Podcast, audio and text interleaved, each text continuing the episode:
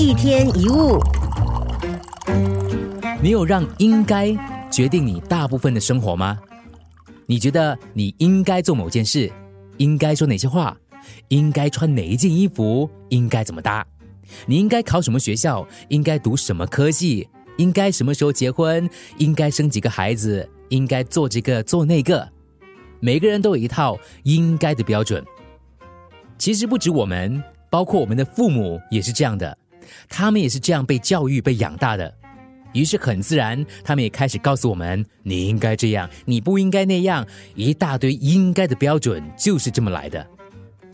现在，在你决定一件事之前，你必须再三考虑，什么事是不应该，什么事是应该做的。如果你决定今天给自己放一天假，会有另一个声音说：“哇，你这样很懒惰嘞，怎么可以这样呢？你应该努力吗？这样才对得起公司跟同事吗？”因此，你开始努力。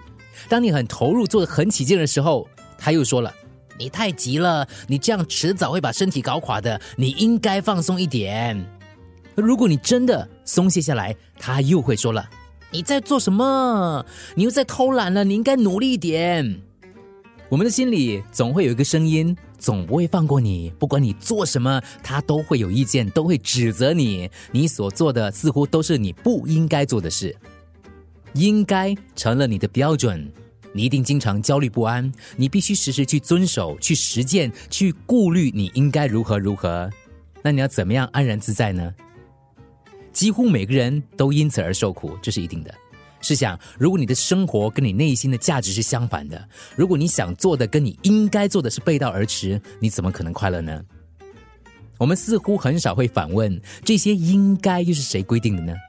你有没有想过，选择自己喜欢的、让自己快乐的方式来生活，难道不是更应该吗？哲学家普布里乌斯他说过：“别人认为你应该做什么并不重要。”重要的是你自己想做什么，做你想做的事，而不是别人认为你应该做的事，你自己才是最重要的。一天一物。